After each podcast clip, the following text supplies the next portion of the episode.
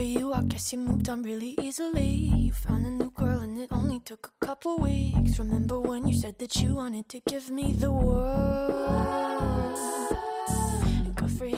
Oi, gente, é on Devagando. Hoje eu tô aqui com a Alan. Olá.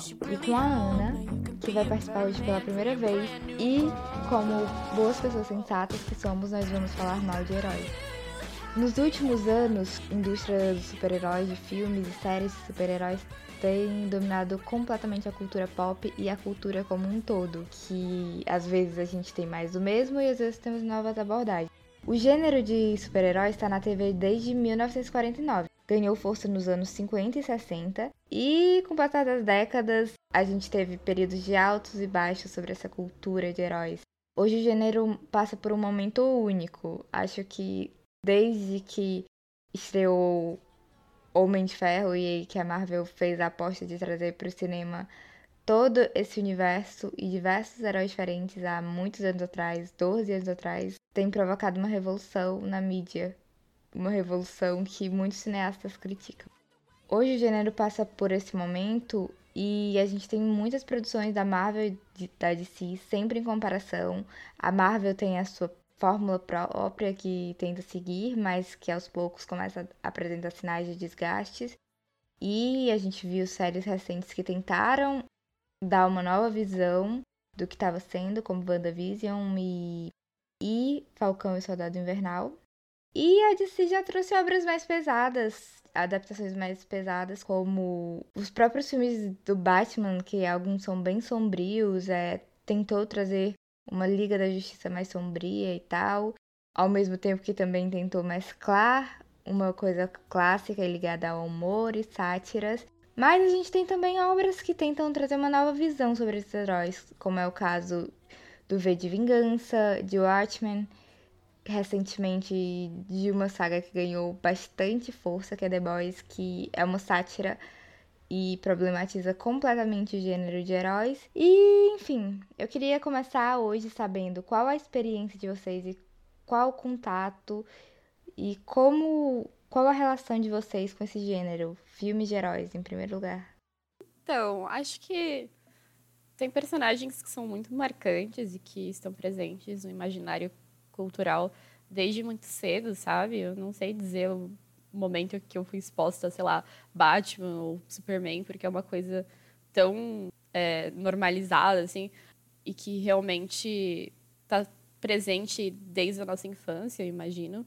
Mas, assim, uma trajetória mais pessoal, eu acho que realmente foi mais a partir é, daquele auge né, da, da Marvel, da DC, é, lá por começo dos anos 2010, no cinema principalmente, onde estava muito em alta, né? E eu acho que ali eu comecei a ter um contato mais direto. É, quadrinhos e as produções audiovisuais baseadas nesses quadrinhos. Personagens que antes não eram de conhecimento popular como Batman e Superman. Por exemplo, Homem de Ferro, sei lá. Homem de Ferro, antes do filme do Homem de Ferro. Quem conhecia o Homem de Ferro, sabe? É uma coisa muito surreal de se pensar. Ou o, Capitão, o próprio Capitão América, uma coisa muito nichada, se tu parar pra pensar. Mas hoje, graças ao trabalho da Marvel, né? Isso já se instaurou no imaginário popular. Então, é realmente impressionante ver como isso se deu período muito... um espaço muito curto de tempo, né? E foi mais ou menos isso. Foi esse contato com os filmes dos Vingadores, dos filmes da Marvel. E depois com as séries é, da Netflix do, da Marvel também, que tinha uma abordagem mais sombria.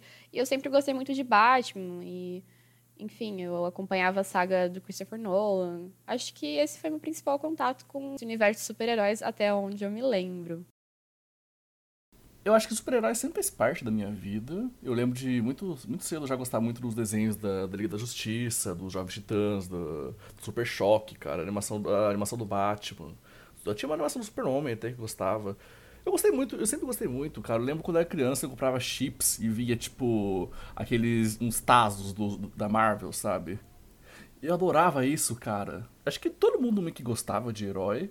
Só que acho que o negócio virou um outro nível quando começou. Acho que eu vou até ser mais ousado e dizer que o filme do Batman, o Cavaleiro das Trevas, com o Coringa lá e tal, não vou dizer que foi junto, mas foi tão importante quanto o filme do Homem de Ferro. Porque o filme do Batman Foi aquele negócio que, tipo. Um negócio que, tipo. É quase como se fosse um filme de policial mesmo. Não, aquele filme é coisa de louco.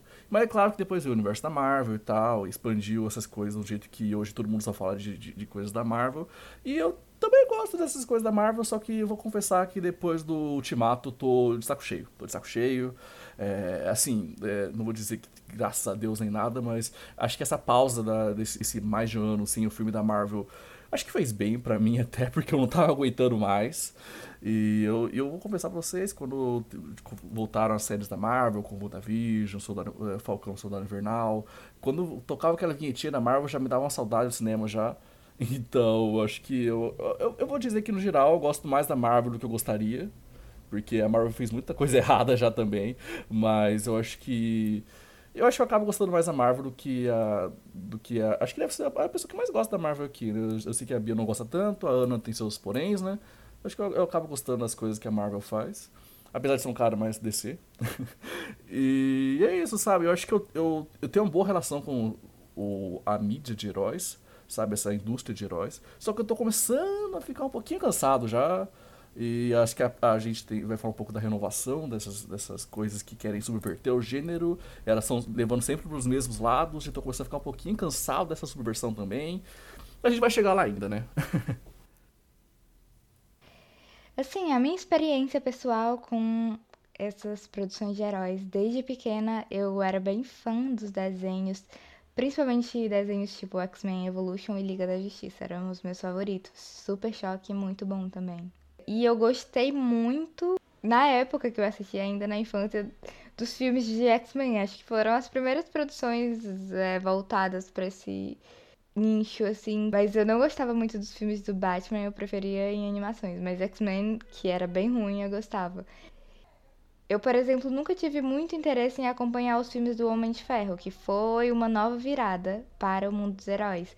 Mas em determinado momento eu decidi me render aos Vingadores e aí eu fui ver que a Marvel teve essa sacada de trazer muito do mundo dos desenhos em quadrinhos e dos desenhos mesmo infantis com essa pegada infanto-juvenil e essa fórmula mais divertida e bem mais leve que faz a gente rir, às vezes faz a gente ficar constrangido com humor muito forçado, mas que tem uma imagem clara, o que me impactava muito nessas produções de heróis anteriormente era ser uma imagem escura, negativa. A Marvel já trouxe isso como uma coisa mais leve nos filmes.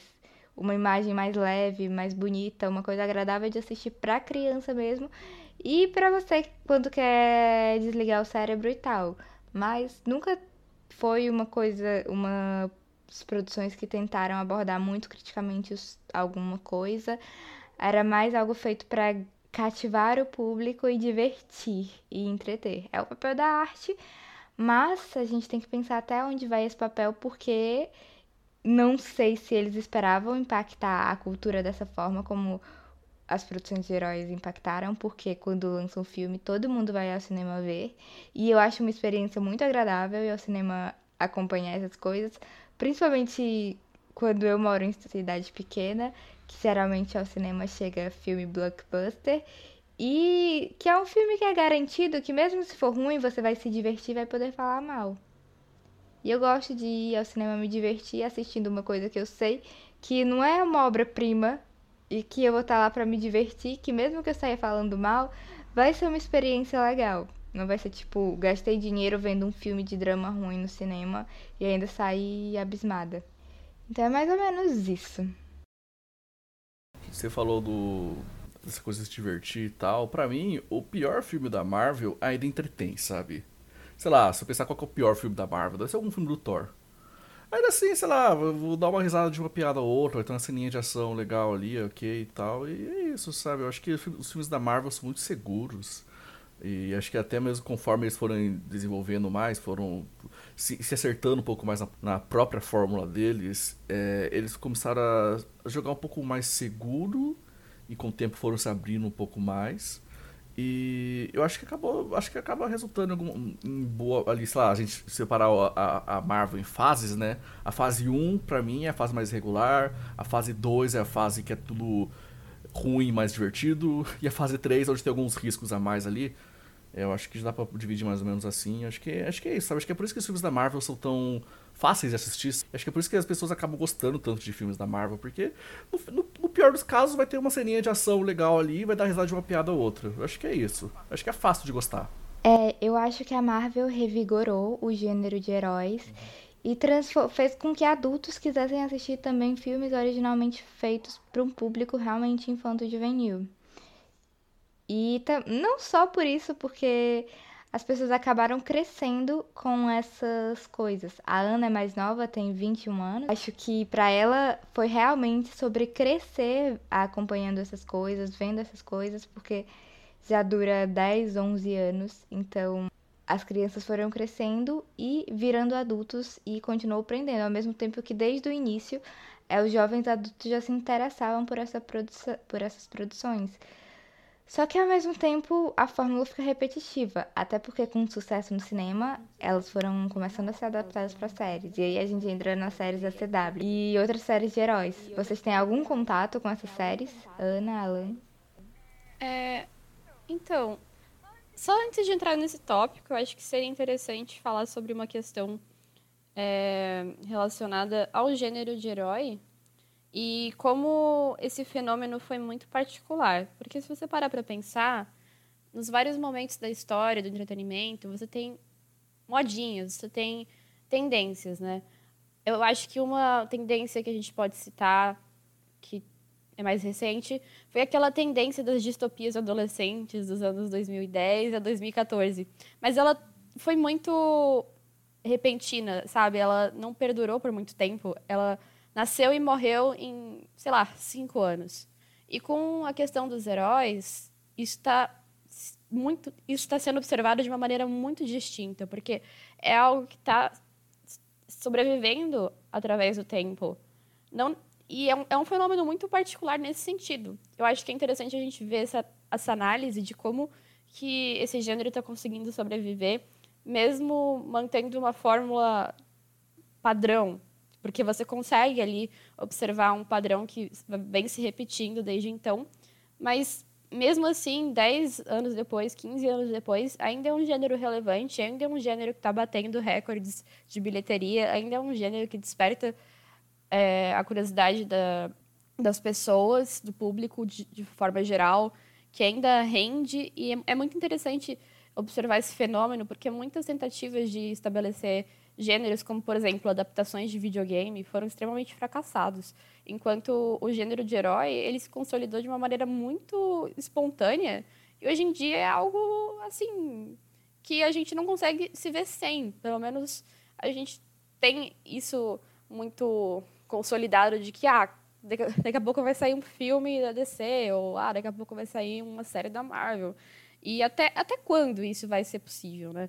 Eu acho que é uma uma bola que eu queria levantar, assim, para realmente a gente poder ter uma análise mais geral é, do gênero de herói como um fenômeno muito particular mesmo. Sim. É, eu, você, falou nisso, eu, eu tava só lembrando do calendário da Marvel pro resto do ano. Não sei se algum de vocês chegaram a ver. Mas entre julho e dezembro vão ser quatro filmes. Então, assim, já vai ter isso. E fora séries, que vai ter a série do Gavião Arqueiro, tem a série da Miss Marvel ainda. Então, vai, sim, esse segundo semestre vai ser só Marvel. E eu, assim, até quando vai isso, cara? Eu acho que vai. Eh, eu começo a pensar como que isso pode acabar. E eu, eu começo a pensar na saturação. E eu não sei se isso é uma coisa que é uma coisa pequena, porque você vê os números da, da Marvel ainda tão absurdo. Você vê o tanto de assinante que, que o Disney Plus tem, é só por causa das coisas da Marvel. Especialmente nesse ano. Não sei quando vai começar a saturação. Eu acho que o fato de ter quatro filmes no ano e mais algumas séries vai. Eu não sei se. é, tipo, é difícil dizer quando que isso vai acabar. Eu não sei quando isso vai acabar. Mas eu vou começar a mexer o saco de tanta coisa junta ao mesmo tempo, sabe? Aí, aí, tem os filmes da DC também. Aí vai ter, sei lá, The Boys, spin-off de The Boys. Vai ter, sei lá, segunda, segunda terceira temporada de Invincible ainda. E é muita coisa, cara. Assim, e a gente pensa nos. Né, a Ana falou de tendências.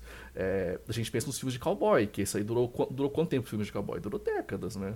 E acabou porque as, acho que as pessoas começaram a encher o saco. E será que vai demorar décadas para acabar esse, essa, essa época de heróis, cara? Eu não sei, porque a Marvel não tem 800 mil heróis para trabalhar, sabe? Eu acho que uma hora vai, vai ter que pegar um personagem J da Marvel, que só três pessoas se importam, e vai ter sucesso com, esse, com esses personagens. Não sei. Mas é meio difícil, cara. Eu acho que é, a tendência mesmo é que algum dia vai saturar. Não sei quando, mas um dia vai. É, saturar eu acho que já saturou, mas continua funcionando, essa é a questão. Uhum. Tipo, estar saturado é algo que já alcançou todas as camadas, todas as pessoas e todo mundo já teve algum contato de alguma maneira, mesmo que indireta, sabe? Mas continua funcionando e continua rendendo para para Disney principalmente, né? Mas também para Warner, enfim, para todo mundo que está é, continua trabalhando nesse meio e realmente é, é um fenômeno muito particular de ser observado.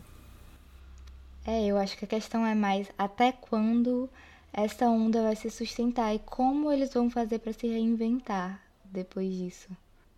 E como a Ana falou, essa questão das tramas teens, das sagas teens, é, depois de Harry Potter, muito se buscou um novo Harry Potter, algo que engajasse as pessoas como Harry Potter fez, que fosse um, um fenômeno cultural, que, assim como o Star Wars também, que impactasse toda uma geração, o crescimento de uma geração. Crepúsculo, mesmo com todo o sucesso que fez, acabou ficando meio que esquecido com o passar dos anos. Os próprios atores envolvidos na adaptação cinematográfica é, evitam falar Querem sobre. Esquecer. se arrependem de ter feito ou coisas do tipo. E assim, quando esse gênero saiu das telas do cinema e também passou para o universo de séries, que tem um orçamento menor, porque essa questão é bem interessante. É, ela vem de um universo cinematográfico. Começou uma revolução em um universo cinematográfico com orçamentos gigantescos. E aí ela chegou no universo que tem orçamentos mais limitados, até porque o custo de fazer uma série é bem maior porque são muitos episódios e talvez ultrapassem é, várias temporadas e tal. E a repercussão é diferente, a forma de arrecadar é diferente. E aí eu acho que quando chega na no, cine, é, no mundo das séries, ela vai se comportar de outra forma. As fórmulas que geralmente funcionam num filme já não vão funcionar mais. Nisso eu acho interessante. A gente tem as séries das, de heróis da CW, a gente tem da Netflix e tal. Eu sei que muitas eu achei que iam seguir o formato que Smallville, as aventuras de Superboy, coisas desse tipo, com um episódio semanal, com um probleminha semanal para ser resolvido e uma narrativa que anda aos poucos. E também séries mais fechadinhas que vem com uma temporada, uma história completa ou uma temporada inteira explorar e aprofundar uma narrativa. Para você adaptar para séries, eu acho que a narrativa tem que ser diferente da que funciona no cinema. E nisso a gente tem as séries da, da CW, né, que era mais aventurinha, da, o caso da semana, o caso do dia e a história andando bem aos pouquinhos, a passos bem lentos. E a gente tem as séries da Marvel da Netflix, por exemplo, que é uma narrativa que se estende durante uma temporada inteira. E a, acho que a primeira série de heróis que me chamou a atenção foi Jessica Jones, porque, embora seja uma série de heróis, você vê que tem uma história a mais que uma história de heróis. É uma história sobre uma relação abusiva. De uma heroína lidando com os traumas de uma relação abusiva. E acho que essa parte é bem mais profunda do que a própria questão de heróis. E é uma coisa que me chama muita atenção, que a primeira temporada fez muito bem, mas que a série se perdeu depois. E eu acho que é uma forma interessante de dar profundidade a esse gênero, é abordar os problemas humanos nela, abordar a personalidade, abordar a vida dos heróis como pessoas, não apenas como seres distantes, mágicos que vão resolver qualquer problema como elas estão no cinema, que a gente não tem tanto tempo de aprofundar o personagem.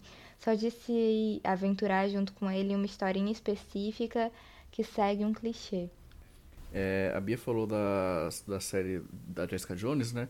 Jessica Jones é uma boa série, né? Eu acho que o começo da Marvel Netflix ali era, era promissor, né? Porque eu não, eu não sei se vocês gostavam de Demolidor.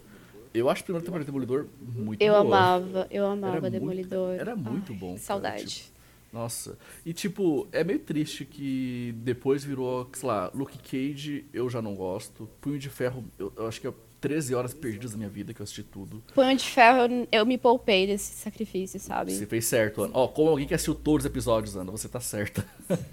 Mas aí depois teve aquele. E, e tudo tava pra, pra girar, na, pra culminar na série do- dos defensores. Que ninguém assistiu. e ninguém assistiu porque ninguém gostava mais. É meio triste. Mas pensando lá, o que, que é. O, o- como que eu gostava, sei lá, de Demolidor, cara? Eu acho que Demolidor, quando surgiu, surgiu o Demolidor, era. Hum, é, Acho que hoje tá vivendo uma- essa época desses heróis mais ed, sabe? Que gostam de, tap- de violência e tal. Demolidor acho que foi a primeira série que fez isso, sabe? Eu posso estar errado aqui, se alguém tiver alguma, alguma outra referência anterior, me corrijam aqui. Mas que eu me lembro de cabeça assim, foi Demolidor, cara. E a cena ação era, a, cena de ação era muito boa, achei que era a cena do corredor, lembra? Ai, a cena do corredor, nossa, é É- maravilhosa. É, a melhor cena da série, cara. É uma série muito boa. Tipo, você vê, era, era o, o, o Demolidor, ele batia e apanhava e tirava força não sei da onde. Ele tava exausto, ele tava, sei lá, tirando fôlego não sei da onde. E eu nunca tive visto um herói assim, sabe? Era um choque. E a Bia falou da Jessica Jones também, cara. E eu até tenho alguns probleminhas com o ritmo da série, que eu acho que é, acho que é um problema de todas as séries tem. Três episódios era muita coisa. Tanto que nenhuma série hoje em dia tem três episódios mais. Mas. é, s- Jessica Jones ainda era uma série muito boa, que fazia muito bem. é, a, gente, a gente tinha essa Jessica Jones, que era um personagem forte, tinha superpoderes, mas quando. Mas, tipo, quando na, na frente do Killgrave, do Killgrave, cara, era, era difícil, sabe? Porque você viu uma pessoa que não só se sentindo impotente, mas também com toda a relação do, a relação do passado dos dois, com a relação do abuso e tal. E é muito pesado, sabe? Eu gostava muito de Jessica Jones na época. E eu acho que eles podem até falar, falar melhor que eu, mas. Era, uma- era, era uma série muito boa também, pena que, pena que deu no que deu, né? Eu acho que devia ter sido uma minissérie, porque a primeira, a primeira temporada foi perfeita. A metáfora e a forma como eles trouxeram o vilão e a Jéssica e o relacionamento deles como um relacionamento abusivo, é, de um relacionamento que uma mulher extremamente forte, não estou falando forte de personalidade apenas, mas tipo realmente forte, que tem super força, que tem super poderes, é, acabou fora de si, acabou afastada de tudo e vivendo um trauma e fugindo de tudo o que ela fazia antes por causa de uma relação. E até uma super heroína acabou em uma relação dessas. É bem interessante o que eles fizeram com essa série. E se tivesse tido uma temporada só, teria sido muito melhor do que com as outras coisas que eles trouxeram, que impactou a qualidade geral da série. Sim, nossa, eu concordo. E uma coisa que na época me chamou muita atenção é que teve uma resposta do público muito negativa a Jessica Jones, porque falavam que ela não era carismática, que ela era emburrada, que ela não sorria, e que realmente ela- era uma personagem, personagem chata. Mas estou aqui pa- para normalizar a existência de personagens chatos, entendeu? Porque, tipo, não é porque a pessoa é protagonista que ela necessariamente precisa ser carismática, que ela precisa, sabe, ter, tipo, ser engraçada. Eu acho que fazia sentido no contexto da série. Era uma pessoa que tinha muitas eh, cicatrizes e, apesar de se passar por durona, era extremamente vulnerável. Isso era muito nítido, né? Sempre que tinha as interações com o Killgrave, eu acho que foi uma proposta muito ousada da, Marvel Netflix. E isso que eu gostava demais na Marvel Netflix é que era, fugia totalmente do estilo que a gente estava testemunhando no cinema. E o Demolidor ele foi para um caminho oposto, um caminho sombrio, um caminho violento. E eu sempre fui muito fã de heróis urbanos, assim, sabe? Vigilantes, mascarados, às vezes até sem poder. Eu sempre gostei dessa coisa mais, mais suja, sombria, urbana, bem Batman, sabe? Que é mais a minha pegada do que poderzinho, assim, não é muito. Não sou muito fã. E para mim aquilo foi, nossa, que coisa incrível, assim. Claro, tinha alguns aspectos de ritmo que poderiam ser trabalhados. E me entristece o caminho que tudo isso levou, sabe? Porque é, tinha muito potencial. E daí foi se desgastando. O Luke Cage eu já não achei grandes coisas. Punho de Ferro eu nem vi pra me poupar desse.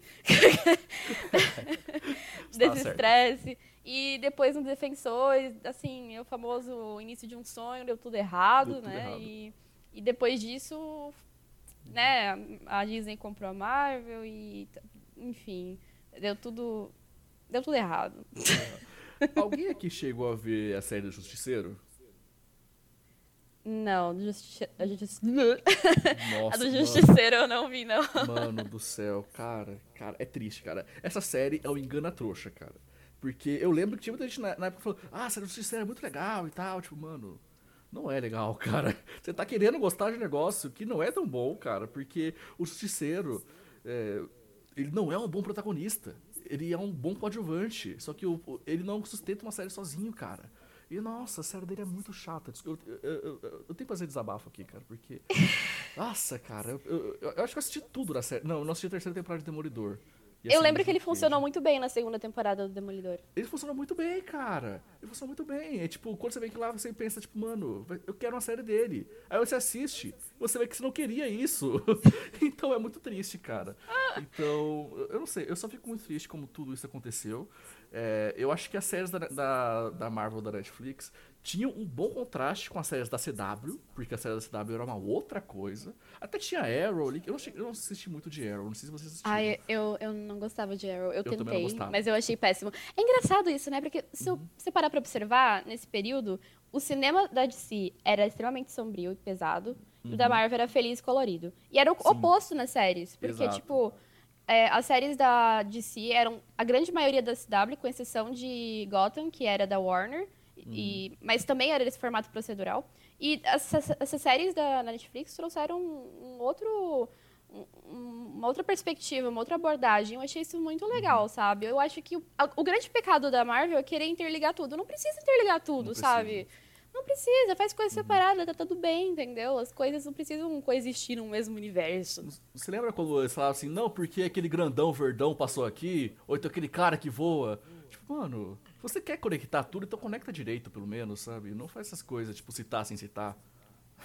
é tosco, sabe? Mas eu concordo. Acho que pode até tudo ser no mesmo universo, mas não precisa conectar tudo, cara. Exatamente.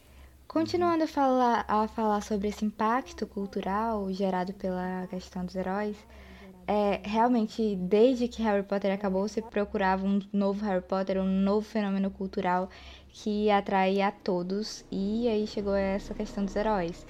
Mas tem muita coisa a se levar em conta nessa questão. O público que eles querem capturar, é, o que eles querem passar nessas histórias, porque querendo ou não, vão ter sim mensagens sendo passadas, mensagens políticas, mensagens sociais, é aquilo Aliás, é aquilo do nerd não querer que coloque política é, na série dele, no quadrinho dele, no joguinho dele.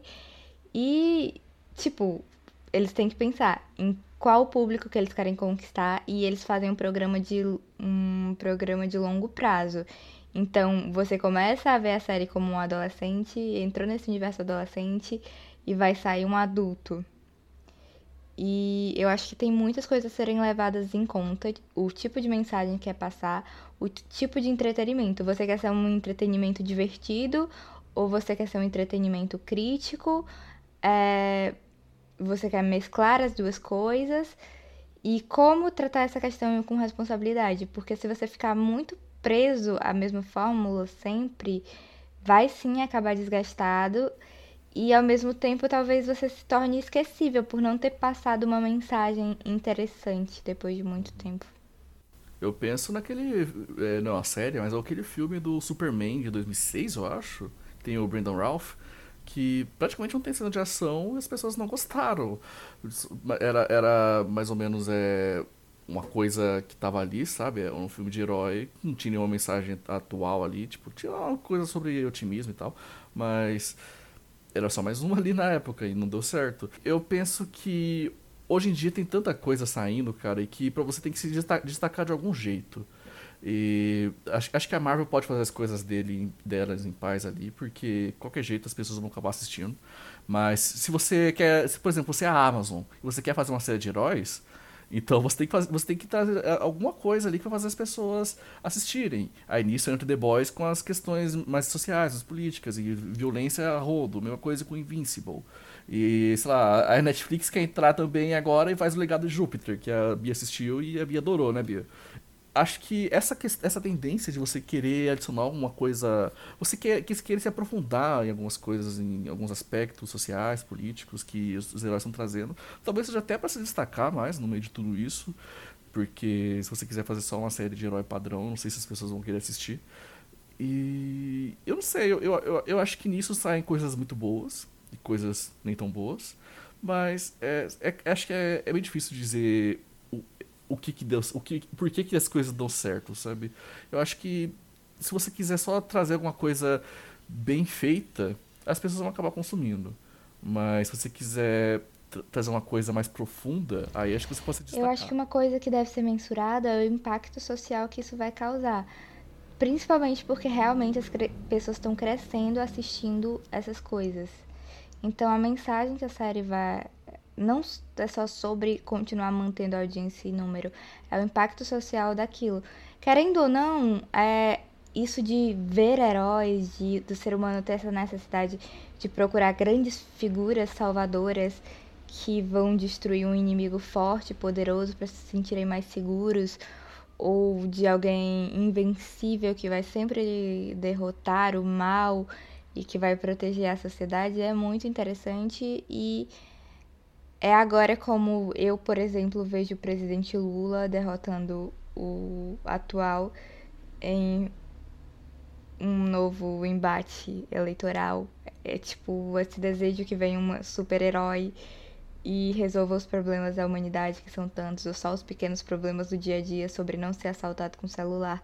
Só que a gente vê obras que romantizam demais essa figura. Os filmes da Marvel são um mundinho cor-de-rosa em que você não pensa em mortes, você não pensa no resultado de todas aquelas ações de super-heróis, de quantas pessoas ficaram feridas, do quanto aquilo é pesado. Você nem se aprofunda no que os heróis pensam sobre tudo aquilo. Você chega a série, tipo, outras séries, como eu sou muito advogada de Jessica Jones, vê, ela sente o impacto é, de ter matado aquele cara que era o vilão. É, ela é julgada judicialmente, sabe? A gente vê os reflexos reais daquilo. É bem interessante. E aí a gente tem que ver como isso vai ser, ser vai impactar na cultura e na sociedade, porque eles têm um poder muito grande. Como as pessoas estão crescendo vendo isso e a figura do herói é muito forte no imaginário popular. É importante sim se preocupar com a mensagem, mesmo que a gente trate apenas como entretenimento. E mensagem, eu digo mensagem política e social também. E a gente precisa ver essa imagem de herói criticamente, porque às vezes a gente vê heróis do dia a dia, sempre coloca a polícia como herói, ou os militares como heróis, e são instituições problemáticas. E às vezes a gente vê um filminho de herói que passa pano para as figuras é, que podem ser comparadas com com figuras que têm atuações problemáticas no dia a dia, com instituições problemáticas. E também com a própria cultura como um todo. Eu não estou tentando menosprezar o gênero nem nada. Eu não sei se vocês chegaram a ler Fahrenheit 451. É um livro de distopia em que começam a queimar todos os livros empobrecer a cultura e fazer coisas, é, produções culturais, novelas, cada vez mais pobres intelectualmente, para que as pessoas Fiquem mais alienadas e pensem menos, pensem cada vez menos e fiquem entretidas com aquilo típico pão e circo.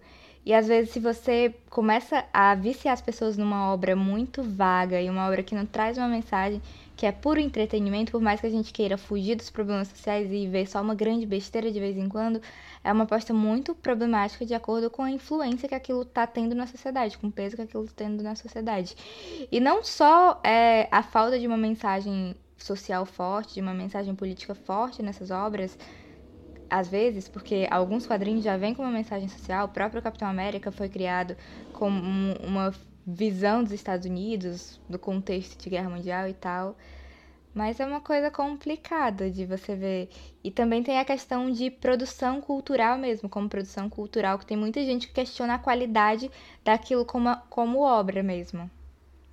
Muitos cineastas que acham que a Marvel, que os filmes de heróis vão destruir o cinema e o mundo das séries. E é um ponto a ser pensado e refletido. Até porque como são produções que vêm da década de 40 ou antes, e isso pode durar para sempre, porque o mesmo herói tem várias histórias diferentes, várias possibilidades de abordar diferente. Isso reflete na variedade de filmes do Batman, por exemplo. Enfim, é mais ou menos isso que eu tenho que falar sobre o impacto cultural. Vocês têm mais alguma coisa a acrescentar sobre o impacto dessas obras, tanto socialmente quanto a nível é, artístico? Uh, olha, eu acho que o Scorsese concorda com você. Mas brincadeiras à parte, é, faz muito sentido. Eu acho que uma coisa que sempre me chamou a atenção é, nesses filmes da Marvel, principalmente no primeiro Vingadores, é que realmente eles destroem uma cidade inteira e isso não tem consequências, entendeu? Tipo, sei lá, os civis eles são vistos como números, não tem uma humanização dos civis e tipo, tudo bem, é uma série de herói, o herói é para ser protagonista. Mas acho que isso poderia se trabalhar de uma melhor maneira. Até depois eles acabam vindo a brincar com essa, com essa questão, né? E tipo, as consequências disso acabam pesando lá no Guerra Civil que, ah, pô, a cidade, né, você destruindo a cidade, né, pô, Capitão América, vamos rever esses conceitos aí, né, e, e tá, eles usam isso como pretexto para outros, é, para desenvolver as tramas e tal, mas realmente acaba pecando um pouco nessa interação com os civis, afinal, os, tipo, os heróis, eles são figuras que estariam ali para representar as demandas da população, né, e você não vê muito essa interação entre os civis e os super-heróis. E é interessante mesmo analisar esse aspecto. E uma coisa que eu acho que deveria ser mais normalizada no gênero é que às vezes a gente fala, tipo, série de herói. Tá, mas o que é uma série de herói? Uh, eu acho que às vezes a gente poderia pensar isso de outra maneira. Não só nós como audiência, mas quem está produzindo, né? Enfim, quem está desenvolvendo essas séries, os roteiristas, poderiam fazer uma série de comédia que de repente tem um protagonista que tem um poder, entendeu? Não é uma série de herói, é uma série de comédia que tem um super-herói. Mas, entendeu? Ou, ou, uma série de suspense. Uma série de suspense que tem um mistério. E acontece que um dos, heróis, um dos personagens pode ser entendido como um herói porque ele tem um poder. Entendeu? Não precisa se autodeclarar como uma série de herói, porque eu acho que isso acaba limitando muito o gênero a uma caixinha de tipo, ah, o que a gente conhece é, da Marvel principalmente, né? Então acho que seria uma, uma abordagem interessante para se pensar no futuro desse tipo de produção, desse gênero e para conseguir que esse, que esse gênero chegue mais longe de uma maneira mais, uh, mais leve e que ele consiga se sustentar através do tempo e se renovar, né? Sim. É, você falando, Ana, eu lembrei de duas coisas. Nos seus dois pontos, eu lembrei de duas coisas. Quando você falou de civis, primeira coisa que veio na cabeça: Batman vs Superman. Porque no começo do filme tem a cena do Bruce Wayne salvando lá o pessoal de carro lá e tal. Acho que a melhor cena do filme é aquela, cara. Eu não acho Batman vs Superman tão ruim quanto as pessoas acham. Eu acho que é um filme. Eu entendo, eu entendo os pontos positivos, eu entendo os pontos negativos e fico no meio. Mas é, eu acho que.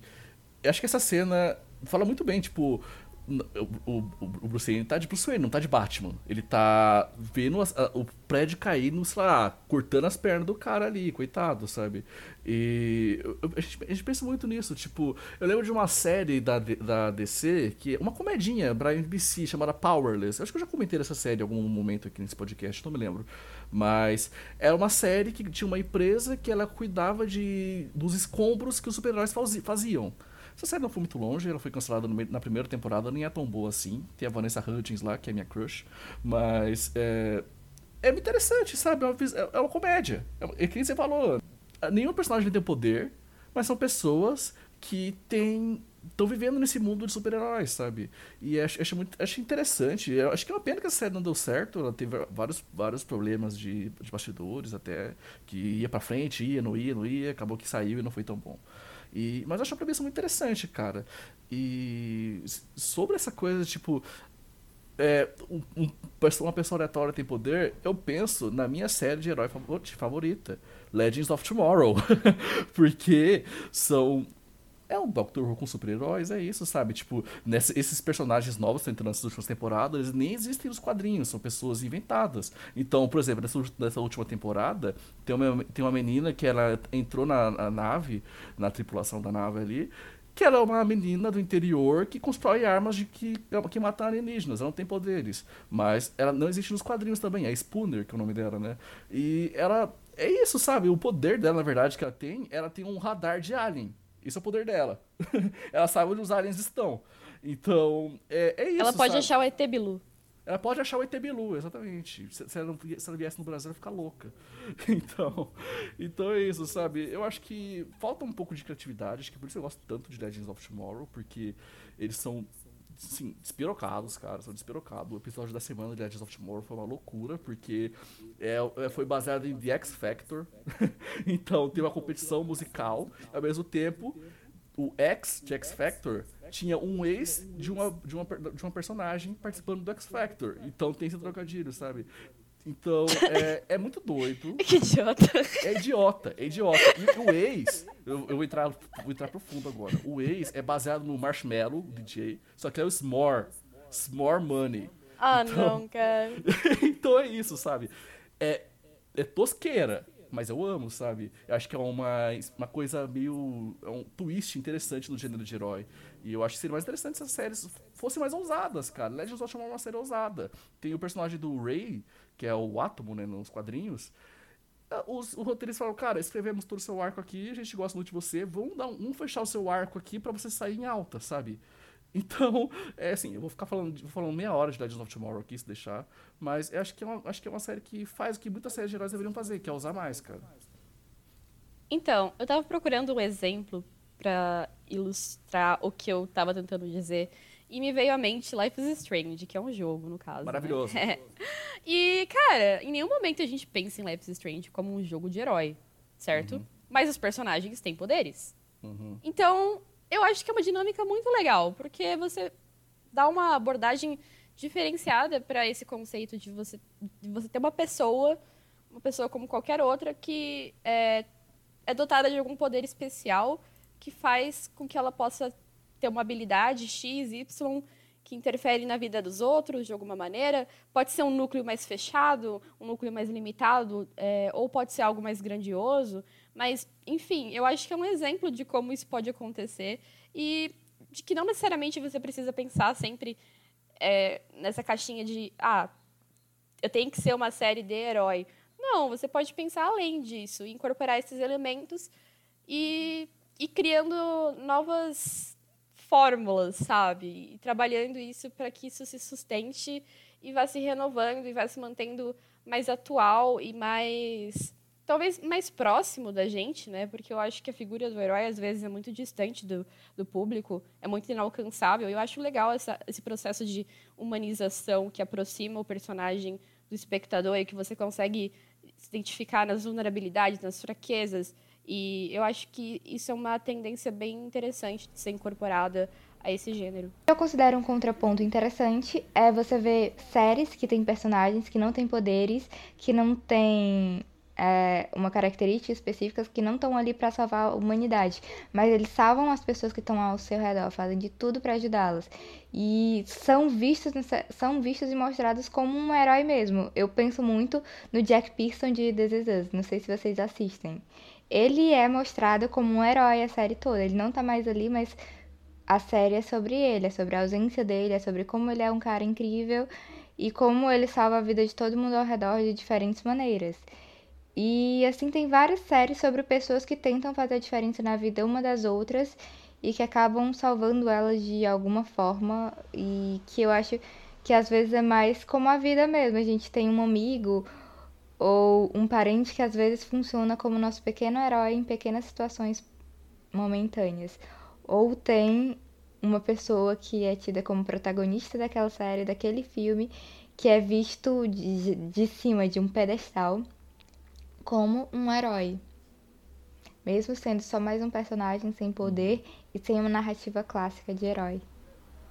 Pois é. A gente até pensa que, tipo, esses heróis que as pessoas acabam admirando não são geralmente boas pessoas. Tipo, o próprio Homem de Ferro, cara, ele era um capitalista maluco, cara. Ele não pagava os Vingadores, sabe? Ele é o Elon Musk daquele universo.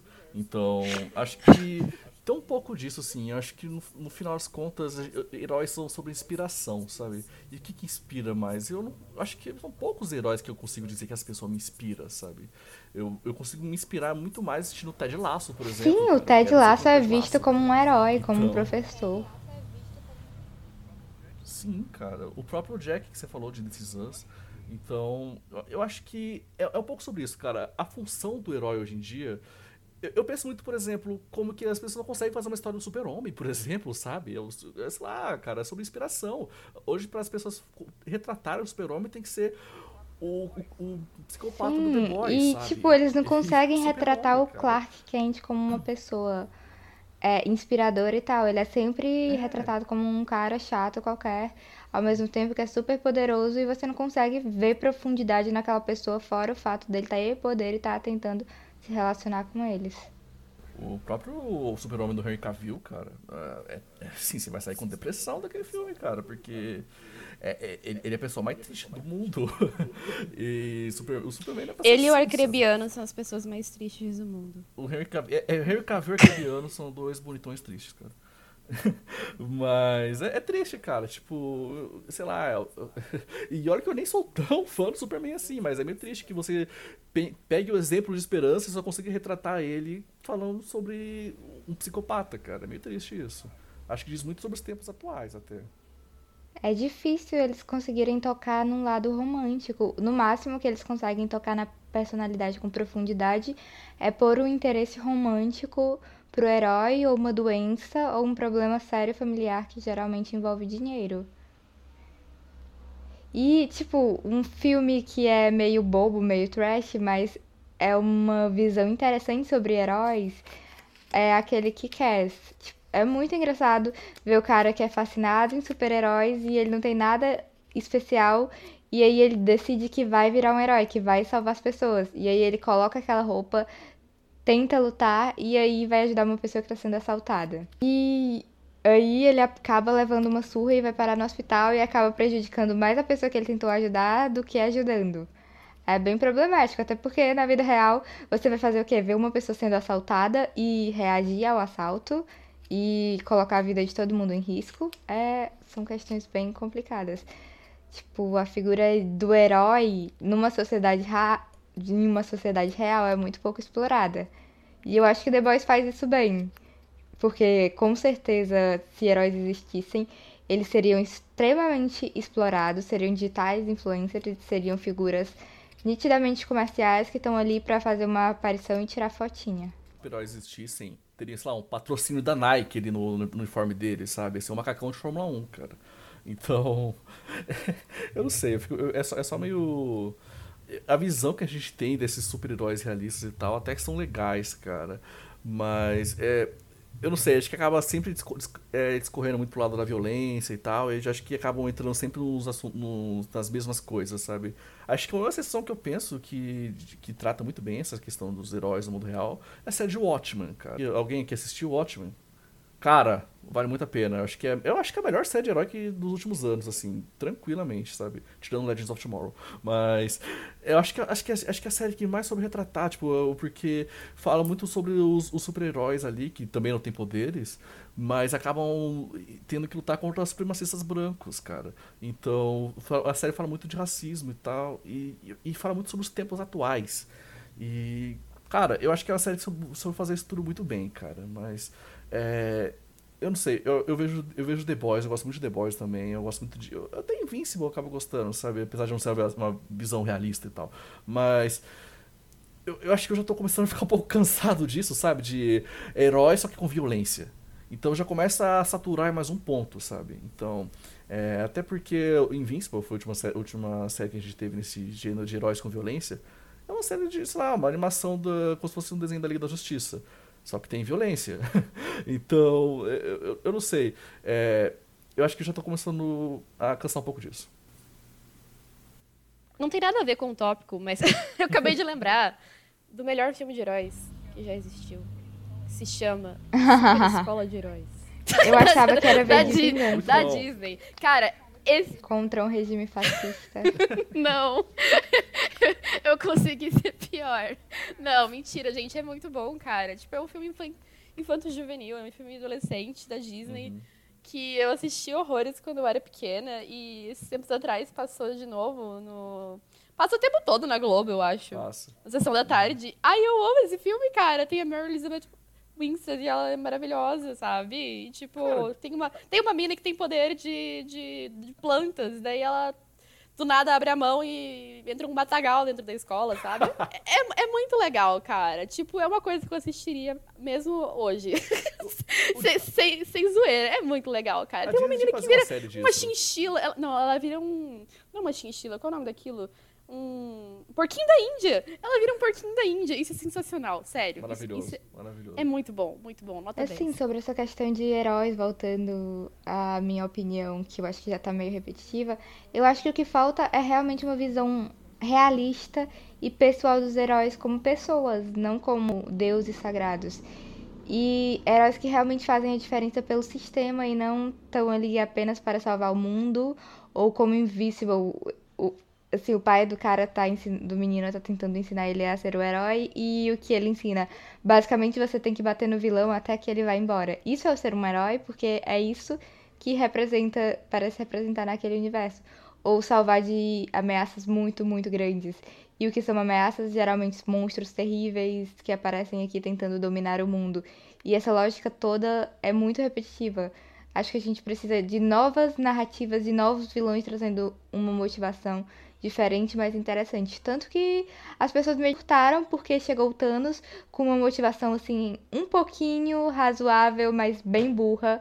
É, bem fascista, bem problemática, bem eugenista, tipo, eliminar metade da humanidade é bem matusiana e as pessoas, nossa, que ideia interessante, porque vai resolver os problemas. Não é assim, sabe o que poderia resolver o problema, senhor Thanos? Você acabar com o capitalismo. Use essas pedrinhas para isso. Vamos ter heróis tipo Che Guevara, é, tipo, sei lá, é, Fidel Castro pessoas assim, tipo Lula mesmo da vida, ou tipo Joe Biden dos Estados Unidos. Não que ele seja grandes coisas, não que essas pessoas não cometam erros e bombardeiem países e sejam imperialistas, mas tipo heróis que tentam mudar o mundo. Porque eu vejo muito que os heróis são tidos como os caras legais, perfeitos, mas que não pensam muito, que são meio limitados, enxergam o mundo de uma forma muito idealizada e estão ali para fazer o bem e o que é certo. Eu vi esse Júpiter, esse legado de Júpiter e é mais ou menos assim, o cara tem uma regra rígida que é não matar nunca. Mas ele tá ali fazendo o quê? Impedindo roubo de banco, por exemplo, impedindo assaltos. Tipo, o quão útil você tá sendo batendo numa pessoa que tá roubando um banco que tem seguro daquele dinheiro? Além de destruir o banco na tentativa de salvá-lo, um negócio que tem seguro e que não faz sentido você estar ali salvando. É, e aí eles têm que criar vilões fortes. E aí a gente vê que às vezes os vilões vêm com uma motivação política e que muitas vezes, quando você vê um personagem que tenta ter uma profundidade maior, que tenta pensar o mundo de outra forma, que é em relação àquele sistema, ele vai ser o vilão da série. Ele vai ser sempre interpretado como vilão, enquanto o herói tá ali para manter o status quo. Ele nunca tá tentando transformar a realidade de uma forma positiva. E até porque transformar a realidade positiva você não vai fazer só de uma forma é, surrando um super vilão explodindo usando sua visão de raio laser e coisas do tipo. São combates muito físicos que esses heróis estão representando, mas o que é que eles estão fazendo para mudar o mundo como conjunto? Porque as mazelas continuam, a fome continua, é, o desemprego continua, tudo que é de ruim no mundo continua. Eles repelem uma pequena ameaça momentânea que está ali para justificar a existência daquele herói. Tanto em The Boys eles tentam criar vilões mais poderosos para justificar a intervenção daqueles super-heróis. Não só em The Boys, como é, aquela outra série, Falcão eu... e Soldado Invernal, tentou usar um pouco disso. É, eu penso muito na, na Eve do Invincible, porque ela meio que percebe o, esse problema no sistema dos super-heróis, sabe? E ela, ela até cria lá o, tipo um, um, um iFood de herói, sabe? Tipo isso, a pessoa chama no, no celular e ela vai lá atender ela, sabe? E aí são problemas mais, mais, mais, mais, mais humanos mesmo. Eu acho que faz mais sentido essa visão. Eu acho que a Eve é a melhor coisa de Invincible, eu acho. E. Cara, eu, eu não sei. Eu acho que falta, falta isso, sabe? Tipo, essa, essa, vis, essa visão do herói trazendo esses, esses problemas mais mais concretos, sabe? Eu, eu, eu, penso em Luke Cage, por exemplo. O Luke Cage tinha problemas, tem problemas. Mas fala um pouco da, da lição, de, da, da, da visão do mundo do gueto ali, do, de, de Harlem e tal. As, outros problemas que as pessoas vivem ali. E os, os heróis não pensam nessas coisas, sabe? Então, é, assim, é, acho que é, voltando pro que a Ana falou um pouco desses heróis urbanos, acho que pelo menos isso, sabe? Eles têm, têm esse potencial de poder tá um pouco mais presente nos problemas do dia a dia das pessoas e tal, e enfim, né? É, é, é eles se demonstram mais interessados, né, parece. Sim, sim. E mais inseridos naquele contexto, não é uma coisa tão, uhum. tipo, dividida, assim. Sim. O seu mundo a... e o meu mundo. São mundos interligados. A, pró a própria Jessica Jones mesmo, ela, era, ela tem super, superpoderes e tal, mas é uma detetive. Você pode contratar a Jessica Jones se você quiser, sabe? Então, no, o próprio nos quadrinhos tem a questão do Cage e do Punho de Ferro, que eles são heróis de aluguel. As pessoas contratam eles para serem heróis, sabe? São problemas mais hum, quase mundanos até, sabe? Então, acho que são. Acho que é uma, é uma, é uma coisa que, cara, é muito legal, sabe? É uma coisa mais. explorar um pouco mais desse lado, sabe? Acho que o Homem-Aranha faz um pouquinho disso, sabe? Mas é uma coisa mais. Uhum. Sei lá, mais amigão da vizinhança do que, sei lá, se importar com algumas coisas mais sociais e tal. É, e, bem interessante. Eu, eu acho que tem Eu gosto dessa isso, pegada de filmes que você tem o personagem, mas você ele tá ali para você julgar se ele é um herói ou um vilão. A série não decide isso por você. A produção não decide isso por você. Não só em séries de heróis, mas assim, eu acho que a maioria das produções tenta forçar muito o personagem principal, séries principalmente. Filmes é mais fácil você manter uma relação de ódio e amor com o mesmo personagem, mas a série às vezes tenta forçar aquele protagonismo e o, parece uma novela. É, os protagonistas são sempre pessoas incríveis, perfeitas, moralmente impecáveis e a série, a, o filme, a produção te vende aquilo daquela forma, aquela pessoa perfeita. Coloca atitudes extremamente questionáveis naquela pessoa, mas tenta te vender aquela pessoa como perfeita. E às vezes e tenta te vender o vilão ao mesmo tempo como uma pessoa horrível. É, você não deixa você pensar quem tá certo e quem tá errado. Ou melhor, não deixa você pensar que talvez não exista um certo e nenhum errado. E eu gosto de séries que deixam você ver isso. Eles põem um contraponto em quem seria um herói, quem seria um vilão, e você tenta enxergar. E às vezes você chega à conclusão que nenhum é herói e nenhum é vilão. E aí você, nesse ponto de talvez você pudesse ver é, o Batman como vilão e qualquer um que tenta é, quebrar o domínio daquele burguês safado que está ali defendendo grandes propriedades, está ali defendendo o mundo, é, o mundo capitalista como ele é, tá defendendo o banco, tá defendendo propriedade, e contra uma pessoa que está tentando mexer naquele sistema. Talvez os heróis sejam uma forma do status quo do capitalismo se manter. Não só do capitalismo, mas de, até de regimes totalitários mesmo se, se manterem. E eu acho que deviam deixar mais o público decidir o que é certo ou errado, quem é o vilão, quem é o mocinho, ou se existe no caso. Porque realmente o Homem de Ferro, por exemplo, é um cara que tem uma indústria bélica. Ele tá trabalhando vendendo arma. O que a arma faz? Mata. E ele é o herói? Tipo, ele é o bonzinho? Não faz tanto sentido. O Batman é o cara rico. E aí vem lá é, embora eu não concorde muito é, com essa análise tão social de Coringa, tipo, é uma análise interessante, mas eu acho que não justifica e não pareceu mais um surto, um colapso mental de alguém que já era problemático do que realmente uma revolta contra esse sistema. Mas às vezes o cara está tentando desmantelar aquele sistema que é ruim. É aquele, o herói está sempre dentro daquele negócio de meritocracia e o vilão é o revoltoso. É, eu acho legal essa proposta, assim. Realmente, para esses heróis que já estão mais consolidados no imaginário popular, eu acho é um pouco difícil inverter o papel. Isso foi feito algumas vezes, né? Por exemplo, quando tiveram aquela linha de HQs que declararam o Capitão América como nazista, e, enfim, é, isso meio que inverteu a, a, narrativa e colocou ele em uma outra posição, que o público rejeitou bastante, né? Então, para esses heróis que já, já é um pouco mais consolidado a posição que eles se encontram, acho que é um pouco mais difícil. Mas eu acho que é uma ideia muito massa de você criar novos personagens e você deixar a cargo do público decidir julgar o caráter deles e, enfim, fazer essa análise que você propôs. É muito interessante mesmo. Sei lá, talvez algum dia o Damon Lindelof queira fazer uma, assim, uma nova série de herói, porque ele fez Watchmen, né?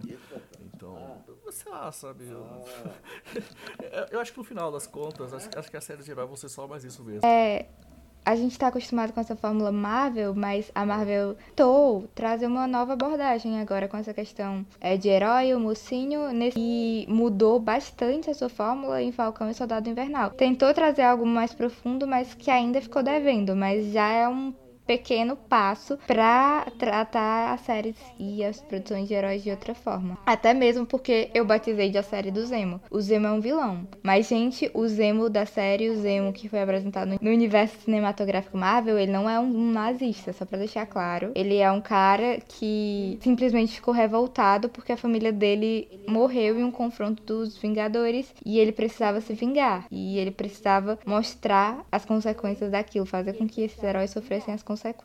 E ele tem uma visão. Achei engraçado o e, tipo, conceito de Ele é um personagem interessante que foi trazido de uma forma totalmente nova e diferente pro universo cinematográfico da Marvel. Ele foi um cara que jogou a bomba num prédio e causou um monte de morte. Mas os Vingadores também causaram um monte de mortes e isso nunca é trabalhado. Talvez o queridinho moral de todos, Capitão América, seja o herói que mais matou entre todos os heróis. A gente discutiu muita coisa e eu acho que seria bem legal a gente meio que concretizar isso, trazendo é, produções culturais de heróis que influenciam a nossa visão de como é o gênero, como deveria ser ou como não deveria ser. E nisso eu achei interessante cada um citar obras de heróis que marcaram a sua opinião sobre o gênero.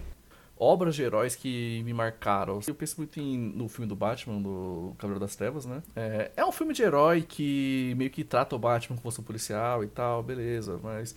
Ainda assim, eu acho que pelo menos pelo espetáculo visual, pela ação e tal, vale a pena. Acho que, foi, acho que é um bom filme de heróis, tá? Acho que não é, não é errado falar que é um Batman é um, um bom filme de herói. É, Legends of Tomorrow, posso falar isso aqui o dia inteiro. Watchmen, pra mim, é a melhor série de herói dos últimos anos. É, acho que as séries da Marvel, da Netflix, é, é, algumas coisas ali vale a pena, mas não sei se eu, eu não consigo recomendar hoje em dia, sabendo o que aconteceu. Séries da Disney Plus ainda não, não me convenceram nada ainda. A Pantera Negra é um bom exemplo, cara. É um exemplo de tá elevando uma cultura que precisa ser elevada, sabe? Muito legal, eu gosto muito de Pantera Negra. E importantíssimo, cara. E também o Homem-Aranha, também o Homem-Aranha no Aranha Verso, cara, que nossa, e o Homem-Aranha no Aranha Verso, cara, pra mim acho que é o filme de herói mais good vibes e cara, nossa, esse filme é muito bom. E, e acho que é isso, acho que pela minha parte é isso, cara. Eu queria destacar mais esses filmes mesmo, mas of Tomorrow, gente. É engraçado, porque por mais que eu tenha consumido muita coisa desse gênero, a grande maioria não me impactou de uma maneira extremamente intensa, sabe? De tipo, nossa, é a melhor coisa que eu já vi na minha vida. Alguns eles são esquecíveis, são divertidos. Lembrando que ser esquecível não necessariamente quer dizer que é ruim. Às vezes é um entretenimento ali passageiro, um filme da Marvel que você vai assistir, pô, achei legal. Mas eu recomendaria, eu assistiria de novo, daí já são outros 500. Então, entrando nesse mérito de o que eu recomendaria, eu acho que eu sigo bastante na linha do Alan, porque eu gosto muito da trilogia do Cavaleiro das Trevas. Não gosto tanto da conclusão, mas eu acho que como trilogia tem uma visão muito interessante e, assim, acho que tem todos os elementos que eu gosto, sabe? De essa coisa de sombrio, herói urbano, emo. enfim, porradoria. Eu sou eu, gente. e eu acho que funciona, funciona. Tem uma humanização do personagem. Enfim, eu gosto bastante e eu recomendo. Eu acho que é uma boa introdução para quem não tá muito familiarizado com o gênero. De série, eu confesso que essas mais recentes, Watchmen, que parecem ser muito boas, eu não cheguei a, a assistir. Mas a minha favorita seria Demolidor. A primeira temporada. Eu acho que vale a pena assistir. Eu só não recomendaria você maratonar todas as séries da Netflix. Da, não, não. dessa- Não faça, não faça isso com você, por favor. Não vale a pena. Você pensa, ah, vai ter conexão. Não, não faça isso. Não, Não, tipo, não eu vale fiz tudo pena. isso e olha, o que, olha a pessoa que eu sou hoje. Vocês querem ser E olhem no que deu. Então, não sejam eu. Assisti todas as séries Marvel na Netflix e olhem no que deu. Mas assim, eu, eu gosto muito da primeira temporada. Novamente, mais, mais uma vez, o mesmo, os mesmos fatores ali, né? Herói urbano, sombrio. E pra dar uma leveza, uma coisa que a gente não citou e que eu acho importante citar: Os Incríveis, da Nossa, Disney sim. Pixar. Cara, Sim. eu amo Os Incríveis, eu Muito gostei bom, muito da continuação. Eu acho que é uma pegada diferente. é uma maneira de você incorporar esse misticismo dos heróis, essa fórmula de uma maneira mais leve. E é, é uma paródia, de certa forma, né? Toda aquela questão da capa e tudo mais. É Sim. muito legal, é muito bacana. É de moda, é perfeita, e, enfim, é muito legal, gente. Eu acho que. Já eu acho que. É, eu já é, citei basicamente as obras, ao assim, que eu acho mais relevantes nessa questão de heróis. E eu acho que minha obra favorita sobre heróis ela nem é vista como uma obra de heróis, é V de Vingança. A gente tem o V, mas ele não é apresentado como um herói ou como vilão, só uma pessoa muito louca que quer derrubar um governo fascista extremamente ditatorial e problemático. E que faz o que for necessário para isso. Ele tá ali para destruir o sistema, não para mantê-lo e para protegê-lo e defendê-lo. E aí também tem outro filme que me fez pensar, tipo, como seria os heróis na vida real, que é o Kick-Ass, o primeiro filme, o segundo é horrível, que como toda essa figura é ridícula e não faz muito sentido de existir. E tem The Boys, que, tipo, veio pra criticar toda essa onda de heróis e mostrar como eles seriam comercialmente explorados e que heróis são pessoas que podem ser ruins e que não é porque ele tem o nome de herói, superpoderes e aparentemente está sendo vendido como alguém que está salvando as pessoas e o mundo que ele realmente está. Às vezes ele está destruindo e você não percebe. É, só uma pergunta. Alguém tem algo mais Pergunta. Scott Pilgrim é um filme de herói? Boa pergunta, boa pergunta. Eu, eu, eu, não sei, cara. É um filme de HQ, isso a gente pode HQ. dizer. Mas assim, é um filme de herói? Daí já são outros 500. Se for, é o meu filme de herói favorito. Eu acho que é na cabeça e no universo lá, dele tal, ele é um herói. As coisas dataram, beleza. Mas quando eu vi Scott Pilgrim pela primeira vez, cara, nossa, minha cabeça explodiu. Sim, eu acho que na cabeça dele, com certeza, ele é um herói. Com certeza ele é um herói na cabeça dele. E até, até aquela coisa de salvar a menina no final, com certeza ele acha que ele é um herói. Eu considero meu filme de herói favorito, porque é um dos meus filmes favoritos da vida, sério. Eu acho que eu gosto desse filme mais do que eu deveria. Mas, especialmente pela parte visual, pela parte de comédia e tal, as cenas de ação são legais.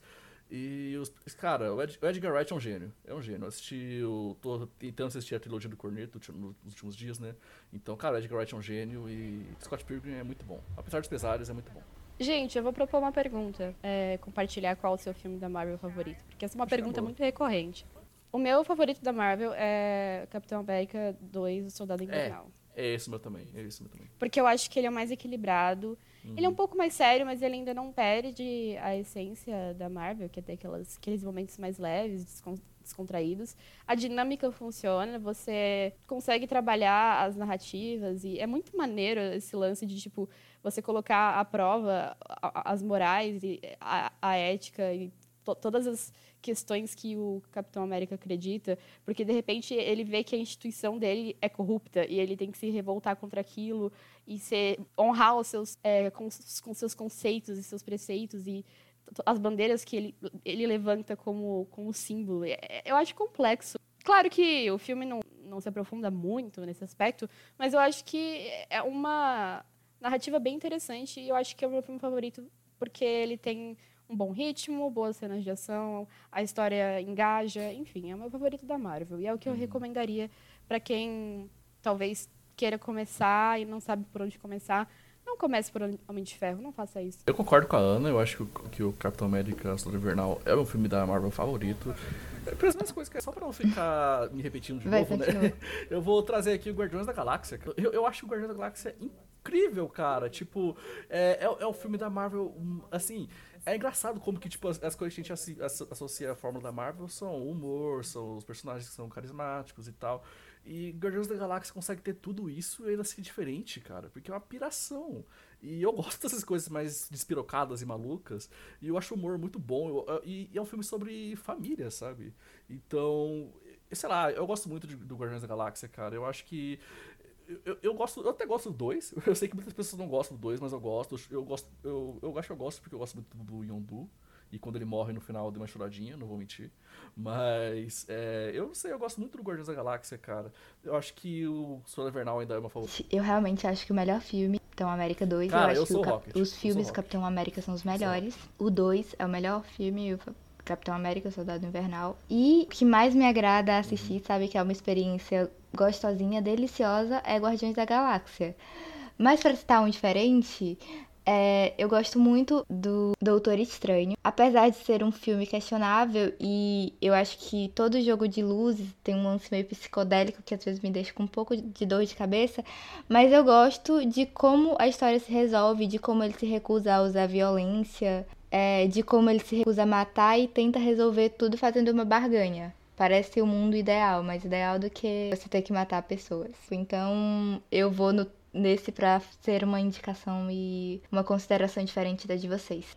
E agora é a hora do o que você assistiu e o que você pretende assistir. Como eu havia falado em off com o Alan, eu não tô assistindo muita coisa. Eu tô mais nos joguinhos ultimamente. Mas essa semana já assisti, eu assisti alguns episódios de Sugar Rush, que é um reality show de confeitaria da Netflix. Eu amo reality show de confeitaria e, é, enfim, eu tenho um fraco por esse gênero. e eu estava jogando um joguinho de FMV de terror chamado At Dead of Night. E estou tentando terminá-lo. Tá difícil. Inclusive, por favor, acompanhe lá na Twitch, arroba é isso, gente. E, e para semana que vem, assim, eu pretendo, se eu conseguir colocar minhas mãozinhas, eu pretendo jogar Resident Evil Village. Mas, assim, eu ainda não tive a oportunidade de colocar minhas mãozinhas no jogo, mas quem sabe? É algo que eu estou almejando. E talvez assistir alguns filmes aí, eu vou dar uma fuçada na Netflix, na Amazon.